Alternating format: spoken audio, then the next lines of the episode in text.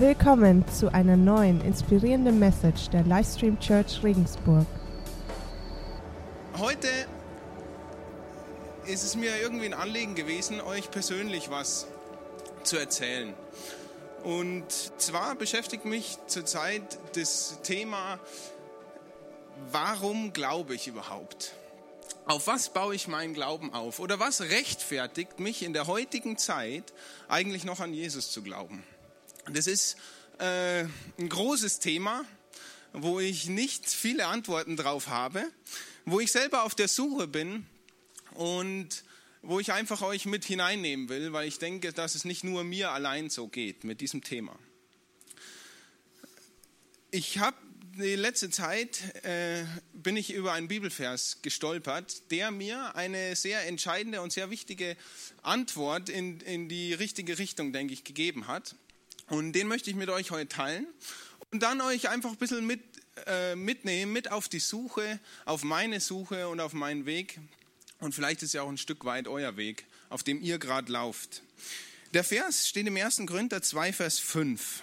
Und da, da habe ich gelesen, denn euer Glaube sollte sich nicht auf Menschenweisheit gründen, sondern auf Gottes Kraft. Wer mich ein bisschen kennt, der weiß, dass ich äh, in manchen Dingen etwas skeptisch angehaucht bin. Und deswegen gefällt mir Menschenweisheit eigentlich sehr gut. Also Argument, ein Argument, das zählt für mich schon sehr. Also wenn mir was nicht passt oder so, dann sage ich mein Argument und dann muss ich den anderen überzeugen. Und wenn der andere meint, dass es, was ich nicht, was ich gesagt habe, nicht stimmt, dann will ich aber wieder ein Argument hören. Nicht so, ja, das finde ich jetzt nicht so gut, ich mache es trotzdem anders, sondern warum? Warum? Also da fordere ich meine Frau manchmal ein bisschen heraus mit den Argumenten. Äh, aber ja, und hier steht jetzt, der Glaube soll sich nicht auf Menschenweisheit gründen. Ich muss euch ehrlich sagen, manchmal äh, ja, suche ich aber danach. Manchmal versuche ich mir meinen Glauben so, Argumente, mich selbst davon zu überzeugen, mir meinen eigenen Glauben zu beweisen. Ähm, dann lese ich vielleicht ein schlaues Buch, dann fühle ich mich wieder besser. Aber hier steht eindeutig, nicht auf Menschenweisheit. Ich meine, klar, äh, viele Bücher über die Bibel, über den Glauben sind von Gott auch gewirkt. Auch eine Predigt, die ich hier heute sage, das ist Gottes Geist, ganz klar. Aber dein persönlicher Glaube, mein persönlicher Glaube soll auf Gottes Kraft gestützt werden. Kraft, Gottes Kraft, was ist es? Kraft, eine Kraft ist erlebbar. Also ich bin Maschinenbauer und Kräfte sieht man eigentlich nicht. Die Auswirkung von Kraft, die kann ich sehen. Also wenn irgendwo eine Kraft drauf wirkt, ich bewirke gerade eine Kraft auf diese Bühne und die Bühne nach Newton bewirkt auch eine Kraft auf mich, sonst würde ich nach unten sinken. Ihr seht davon aber nichts. Ihr seht nur die Auswirkungen und die ist, dass ich hier stehe, genauso wie ich jetzt stehe. Also die Auswirkung von Kraft, die sehen wir und genau das ist das, was ich mir gedacht habe. Unser Glaube soll gegründet sein auf Gottes Kraft, also auf ein Erleben von Gott.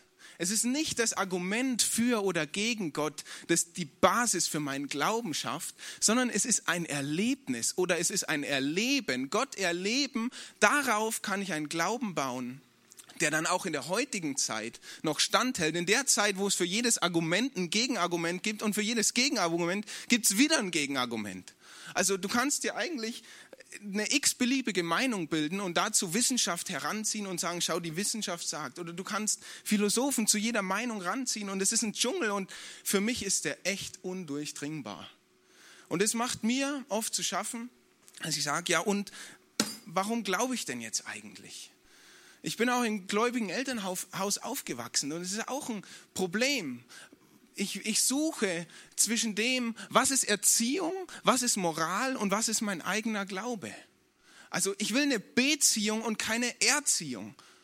Also es ist ein großes Konfliktfeld, sich selbst auf die Suche zu machen nach dem Glauben an Jesus Christus. Und ich will dich ermutigen, mach dich auch auf die Suche.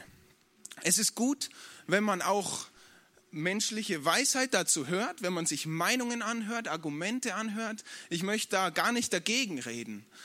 Aber das, was dich persönlich im Glauben hält, sind Erlebnisse mit Gott. und Erlebnisse mit Gott können wir nur haben, wenn ich mich persönlich auch auf die Suche mache und persönlich danach strebe, Gott zu erleben. Das ist nichts, was du hier im Sonntags nur erlebst, dass du sagst, gut, ich gehe in die Church, da erlebe ich Gott und dann passt alles. Hier kannst du auch Gott erleben. Aber noch viel wichtiger ist dein eigener persönlicher Weg mit Gott. Deine, und ich bezeichne mich persönlich immer mehr auf der Suche, anstatt dass ich sage, das ist mein Glauben und das sind meine Antworten. Also es ist, ja, es ist äh, tricky. Er, er, er seht es, ja. Es beschäftigt mich und ich möchte euch da mitnehmen auf die Suche. Eine Sache noch vorweg. Gott erleben. Jeder Mensch erlebt Gott anders oder kann Gott auch anders erleben. Gott weiß, was du brauchst. Gott weiß, was ich brauche. Und deswegen ist ein Vergleichen höchst gefährlich.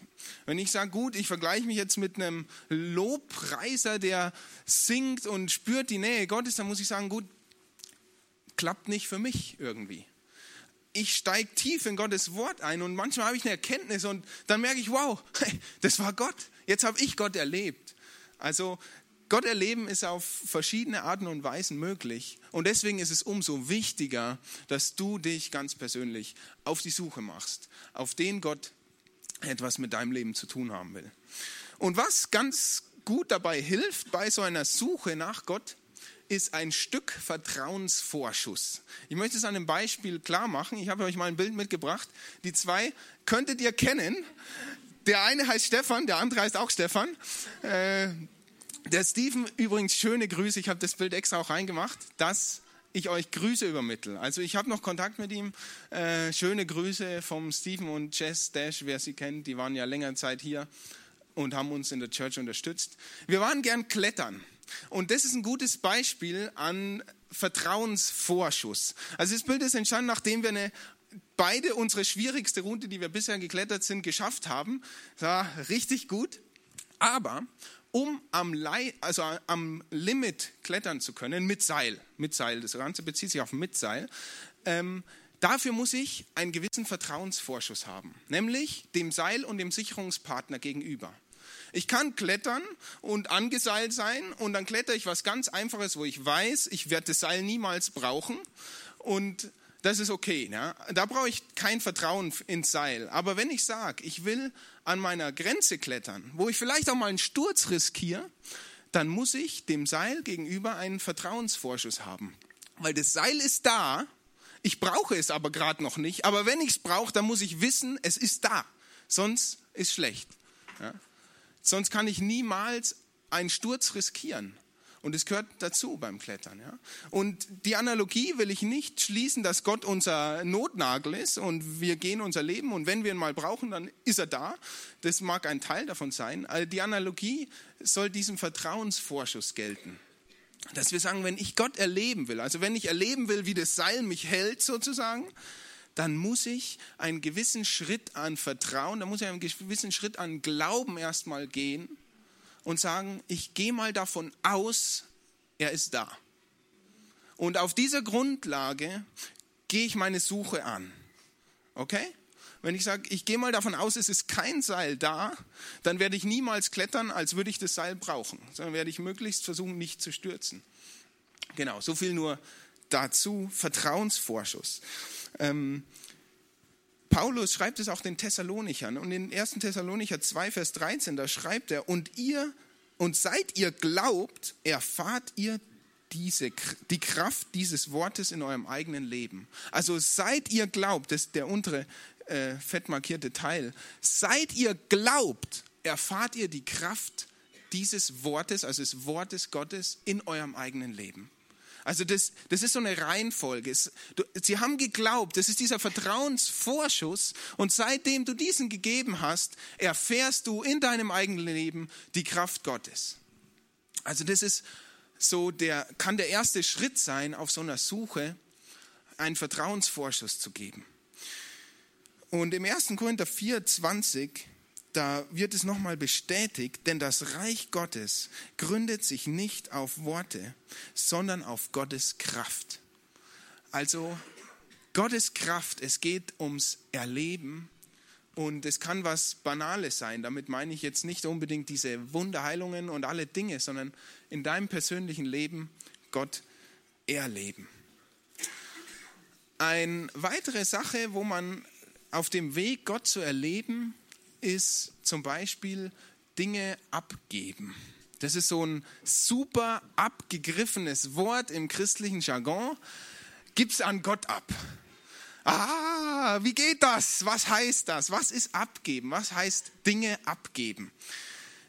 Ich habe da mal drüber nachgedacht und ich denke, was ich mit abgeben meine, ist zum einen Bewusstsein von Gottes Handeln.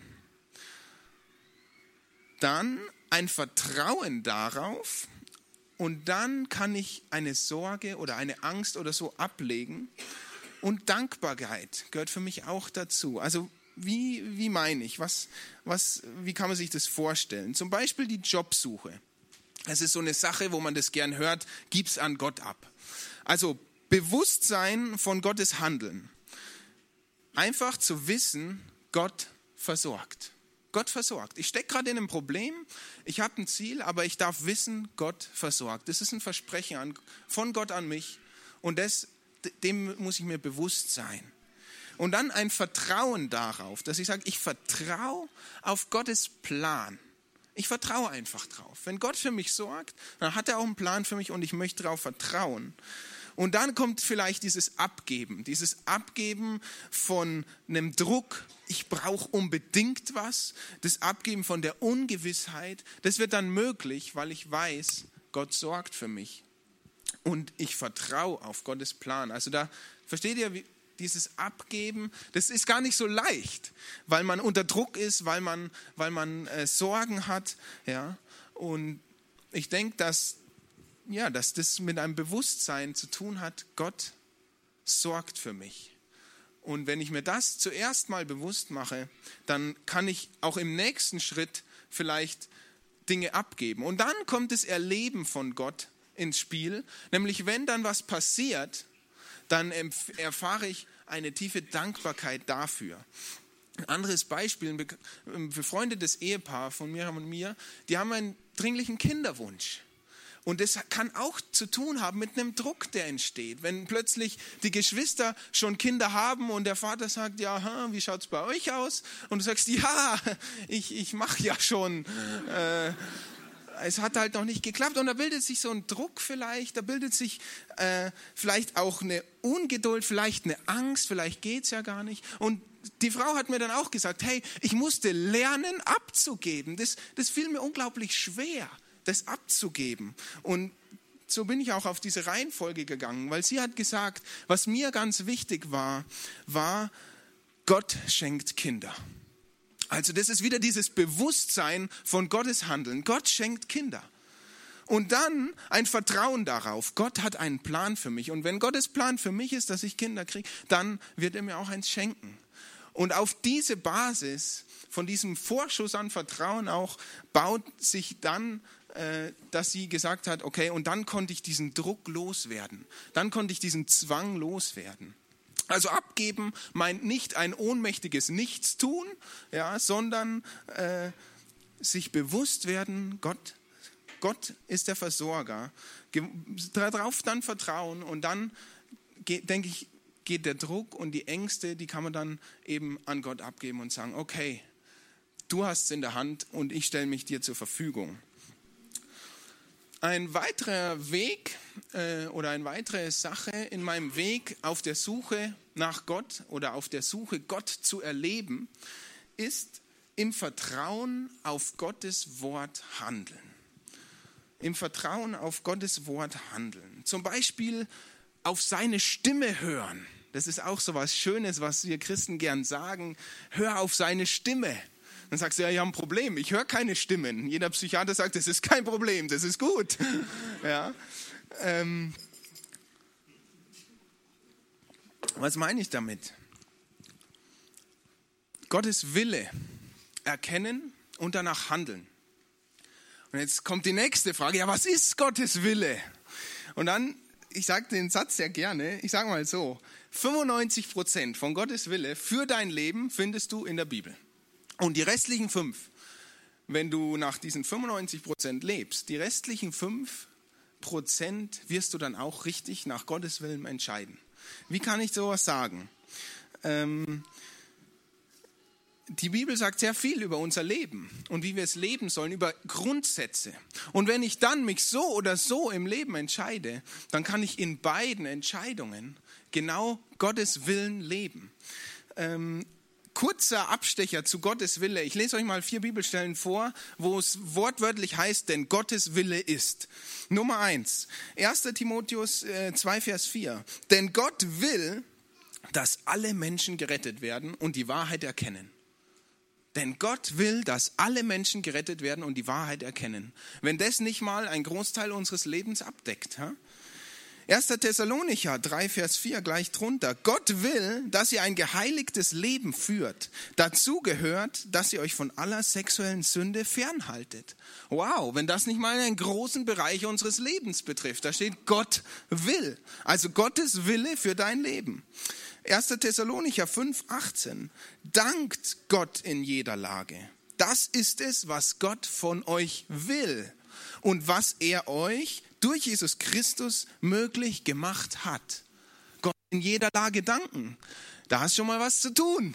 Ne? Das ist Gottes Wille, denn er hat es möglich gemacht, dass wir durch Christus ihm in jeder Lage danken. Und im 1. Petrus 2,15, da steht nochmal, denn Gott will, dass ihr durch euer vorbildliches Verhalten das törichte Gerede derer zum Verstummen bringt, die euch aus Unwissenheit verleumden. Also nochmal, Gottes Wille, denn Gott will und äh, in der Bibel gibt es noch mehr von Dingen, die Gott sich für uns wünscht und die Gott will, dass wir tun. Und deswegen habe ich das so äh, gesagt mit diesen 95 Prozent. Wenn ich mich jetzt an diese Dinge halte und danach strebe und Gott bitte, dass er mich in die Richtung verändert. Und dann kommt so eine Entscheidung wie, soll ich jetzt einen Master machen oder nicht? Das steht bei mir gerade an. Dann denke ich mir, wenn Gott will, dass ich einen Master mache und ich mich jetzt für den Berufseinstieg entscheide, dann wird er mir schon noch die Möglichkeit geben und mich dahin lenken. Und wenn Gott will, dass ich in Berufseinstieg gehe, dann wird er auch da eine Tür öffnen. Also so meine ich das mit diesen 95 und 5 Prozent. Es steht viel in der Bibel, wie Gott sich unser Leben vorstellt. Und in dieser Vorstellung Gottes, denke ich, sind viele, viele einzelne individuelle Freiheiten, die wir dann so entscheiden, wie es uns vielleicht gefällt, wie ich vielleicht frage meine Frau, und was denkst du darüber? Und dann entscheiden wir es gemeinsam. Und ich denke, wir können in verschiedenen Entscheidungen trotzdem in Gottes Wille sein.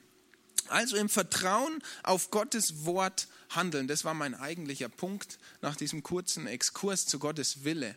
So können wir Gott erleben. Ich möchte euch da ein Zeugnis oder eine Geschichte von mir erzählen, wo ich mich auch immer ganz stark dran festhalte, wo ich Gott erlebt habe, weil ich ihn beim Wort genommen habe. Es war so, dass ich nach meinem Abitur ein Jahr im Ausland war und dann kam ich zurück und das Studium stand an und ich muss fürs Maschinenbaustudium ein Vorpraktikum machen. Und dieses Vorpraktikum dauert zwölf Wochen, das ist eine recht lange Zeit und ähm, ich habe aber in meinem Auslandsjahr ähnliche Dinge gemacht, die man in dem Vorpraktikum hätte machen müssen. Also bin ich zur Studienberatung gegangen und habe gefragt, ob mir das anerkannt wird. Und nach ein paar Telefonaten war die Sache geritzt. Ja, das wird anerkannt. Und so hatte ich auf den Schlag zwölf Wochen bis zum Studienbeginn frei. Und das war eine tolle Sache, weil da habe ich gesagt, hey, jetzt suche ich mir einen Job, verdiene einen Haufen Kohle und dann kaufe ich mir ein richtig cooles Mountainbike. Ja, also äh, die waren schon geplant, die, die zwölf Wochen. Und als ich mich mega gefreut habe und äh, zurückgefahren bin nach Hause, dann kam mir ein Bibelvers in den Kopf. Und dieser Bibelvers, der ist da so hängen geblieben. Ich hatte den vor ja, paar Wochen gelesen und immer wieder gelesen, weil er mir gefallen hatte. Und der kam mir dann in den Kopf. Und der Bibelvers, der geht ungefähr so, der steht im äh, ersten Johannesbrief und der geht so wenn du die Güter dieser Weltzeit hast und einen Bruder in Not leiden siehst und ihm nicht hilfst, wie bleibt die Liebe Gottes in dir? Und dachte ich so, oh, wenn du die Güter dieser Weltzeit hast, was sind denn die Güter dieser Weltzeit? Geld zum Beispiel und Zeit.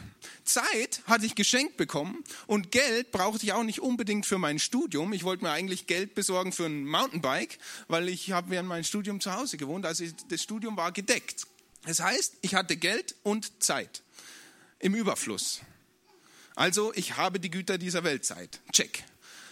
Der nächste Punkt in dem Vers sagt, äh, wenn du, diese Güter, wenn du die Güter der Weltzeit hast und deinen Bruder in Not leiden siehst, ja gut, Leute in Not, die gibt es auch genug. Und am Sonntag davor, da hat gerade jemand was erzählt von dem sozialen Projekt. Das heißt, mir, kam, war, mir war sofort klar, okay, es gibt, es gibt Bedarf. Das ist auch keine Frage. Es gibt Menschen in Not.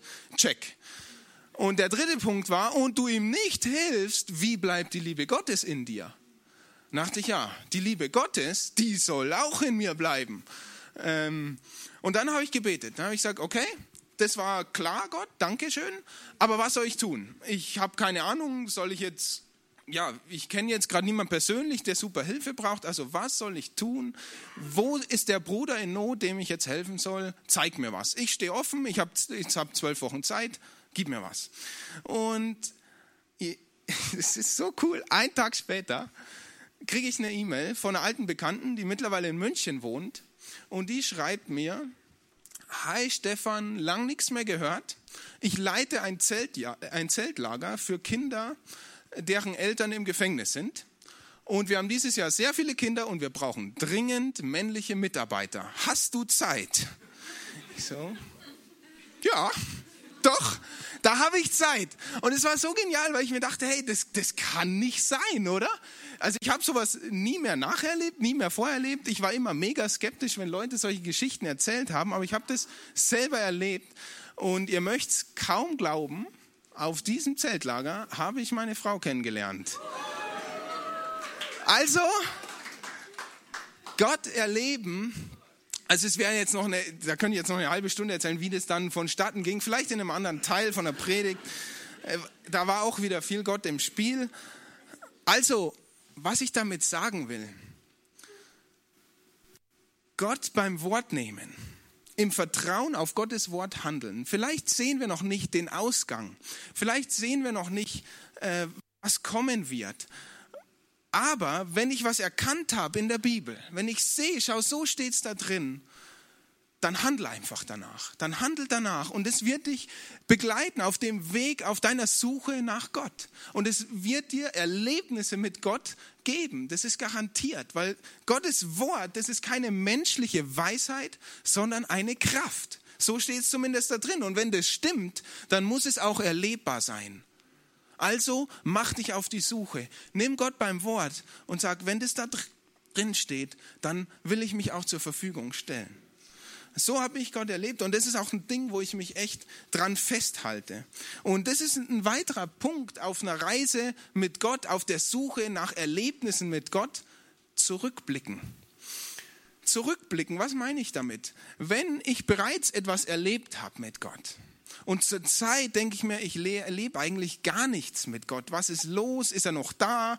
Glaube ich falsch? Sollte ich vielleicht erstmal eine Pause machen mit meinen Diensten? Gemeinde, weil ich erlebe gerade nichts mit Gott, ich schwimme nicht auf dieser Welle, dann, dann können wir uns erinnern, was Gott bereits getan hat in unserem Leben. Ähm, das ist so, so wichtig, denke ich, zurückzuschauen und sagen, wo war Gott in meinem Leben? Wo hat er bereits gehandelt? Und da kann ich mich dran festhalten, an so einem Erlebnis. Wenn gerade alle Argumente weg sind, wo du sagst, hey, die Menschenweisheit, auf die ich meinen Glauben baue, die hat gerade äh, ein Kollege von mir in einer Diskussion alle in Luft aufgelöst, weil er gute Gegenargumente hatte, dann habe ich immer noch mein Erlebnis mit Gott. Dann habe ich immer noch meine Frau und wenn ich sie anschaue, dann weiß ich, das war Gott. Da habe ich überhaupt nichts gemacht. Das ist ein Geschenk von Gott und das ist ein Erlebnis, wo ich mich zurückerinnern kann und das mir auch immer wichtiger wird. Solche Erlebnisse mit Gott, wenn wir daran zurückdenken, die können immer wichtiger werden, weil wir immer mehr erkennen, wie Gottes Kraft wirklich da gewirkt hat. Ein Beispiel ist Paulus. Ich lese euch mal drei Bibelstellen vor von Paulus und dann wisst ihr, was ich meine, wenn Sachen, die wir mit Gott erlebt haben, wichtiger werden. In Apostelgeschichte, Vers 9 äh, Kapitel 9, Vers 3. Ah, die habe ich gar nicht auf, auf dem Screen, genau. Ist nicht so wichtig, weil es geht nur um Licht. Also kurze Vorgeschichte, Paulus, der war nicht immer Paulus, sondern der war davor Saulus und da war er ein ziemlich bad guy. Der hat alle Christen verfolgt und eines Tages, als er wieder eine Verfolgungstour gestartet hat, da ist ihm Gott begegnet. Und zwar in Form von einem Licht. Und das wird in der Apostelgeschichte beschrieben, im Kapitel 9. Und später in der Apostelgeschichte erzählt Paulus immer wieder Leuten, wie er Gott erlebt hat, so wie ich es euch gerade erzählt habe. Und da kann man was feststellen. Also, kurzer Ausschnitt.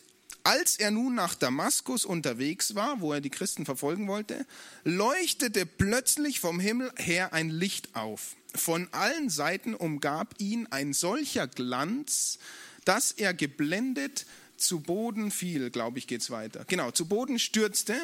Gleichzeitig hörte er, wie eine Stimme zu ihm sagte, Saul, Saul, warum verfolgst du mich? Also das war sein Erlebnis mit Gott. Später erzählt er das gleiche Erlebnis in einer oder vor einer Versammlung, vor einer Gemeinde und dann sagt er so: Plötzlich leuchtete vom Himmel ein Licht auf. Von allen Seiten umgab mich ein unbeschreiblich, unbeschreiblich heller Glanz. Und dann erzählt er es nochmal und da sagt er, sah ich plötzlich vom Himmel her ein Licht aufleuchten, ein Licht, das heller war als die Sonne. Habt ihr es gemerkt? Also die äh, Lyriker unter euch werden es gemerkt haben, da ist eine Steigerung in diesen Sachen. Am Anfang war es ein Licht, ein Glanz. Im zweiten Mal erzählen war es ein unbeschreiblich heller Glanz. Und im dritten Mal erzählen, da war es ein Licht, es war heller als die Sonne. Ich denke, es war immer das gleiche Licht. Was macht Paulus hier? Übertreibt das hier? Will er die Leute überzeugen mit seinen Argumenten? Ich glaube nicht. Ich glaube, dass ihm persönlich dieses Erlebnis immer wichtiger geworden ist, weil er gemerkt hat, wer dieses Licht war und was das für ein Licht war. Und dieses Licht war nämlich Jesus persönlich. Jesus sagt, ich bin das Licht der Welt. Wer mir nachfolgt, wird nicht in der Finsternis wandeln, sondern er wird das Licht des Lebens haben. Paulus hat es, hat es erlebt. Paulus hat gemerkt, dieses Licht, was mir da begegnet ist, das hat mich aus meiner Finsternis rausgerissen und hat mir Leben geschenkt.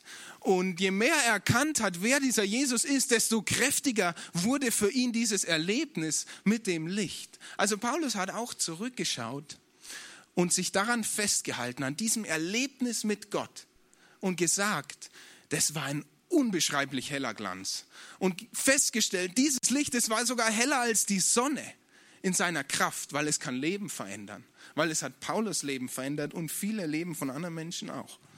Also die Bedeutung, also das Licht, das war das Gleiche. Das Erlebnis, das du hattest, das ist so passiert, wie es passiert ist. Aber die Bedeutung, wenn du zurückblickst, die kann sich durchaus steigern. Die kann durchaus wichtiger für dein Leben werden, weil du immer mehr erkennst, hey, das war wirklich kein Zufall, sondern Gottes Wirken. Ich habe Gott erlebt. Das kann mir niemand nehmen. Und das war jetzt so ein, habe ich euch ein bisschen mitgenommen auf meine Reise auf der Suche nach Gott. Ich will Gott erleben.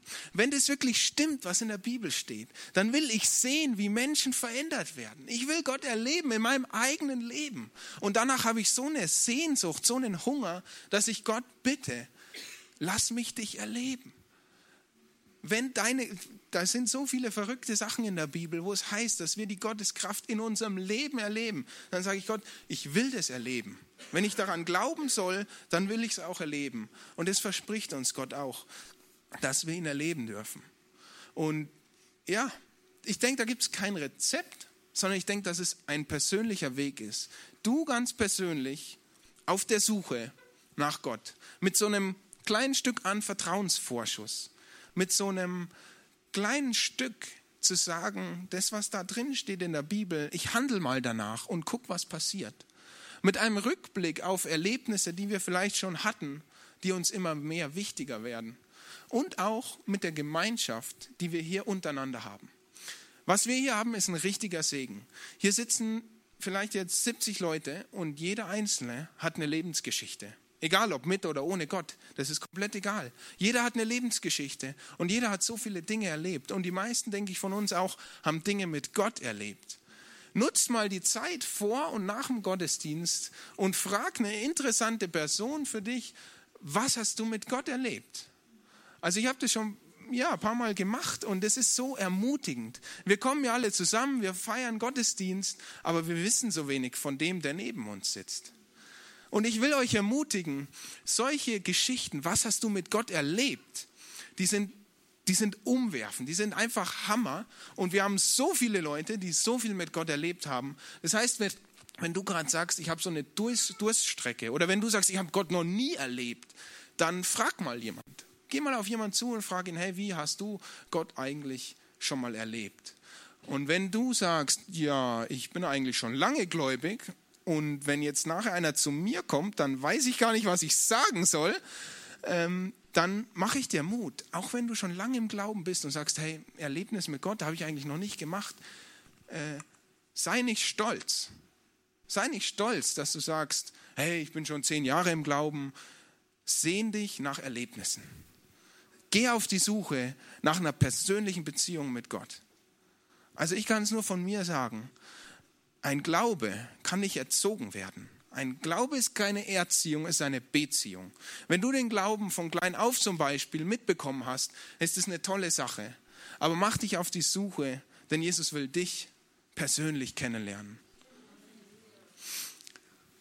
Wir sind da als Church, um gemeinsam diese Suche zu gehen. Und wenn du sagst, heute ist für mich der Startschuss, dann haben wir nachher ein Gebet, das du mitbeten kannst, indem du einfach Jesus diesen Stück Vertrauensvorschuss mitgibst und sagst, hey, ich will dir vertrauen und ich will dich erleben. Du darfst es gerne mitbeten für dich persönlich und wenn du das mitgebetet hast und so einen Startschuss gemacht hast, dann will ich dich ermutigen, geh nachher zum Care-Team zum Beispiel und rede mit den Leuten über deinen Schritt, deinen nächsten Schritt im Glauben. Oder geh auf jemanden zu, den du vertraust und sag, hey, ich habe heute diesen Schritt gemacht, ich will Gott neu suchen. Bitte bete für mich oder erzähl ihm, was dich bewegt. Ich denke, wir sind da, dafür da. Wir versammeln uns genau aus diesem Grund, dass wir zusammen Gott suchen und Jesus erleben. Und ich denke, wir sind so viele Leute, wir können es echt da uns unter die Arme greifen und uns helfen und gemeinsam auf den Weg machen. Und ja, ich wünsche mir das einfach, dass wir eine Gemeinde sind, die lebt, die Gott erlebt und es weitergibt. Und ja, dieses Gebet, da kannst du Jesus in dein Leben einladen und wir singen jetzt noch ein Lied und danach möchte ich das Gebet sprechen. Und wenn du sagst, ja, ich habe Gott schon lange nicht mehr erlebt oder hey, wie geht es überhaupt? Dann mach diesen Startschuss und mach dich auf den Weg, mach dich auf die Suche, eine persönliche Suche, du und Gott, ihr zwei.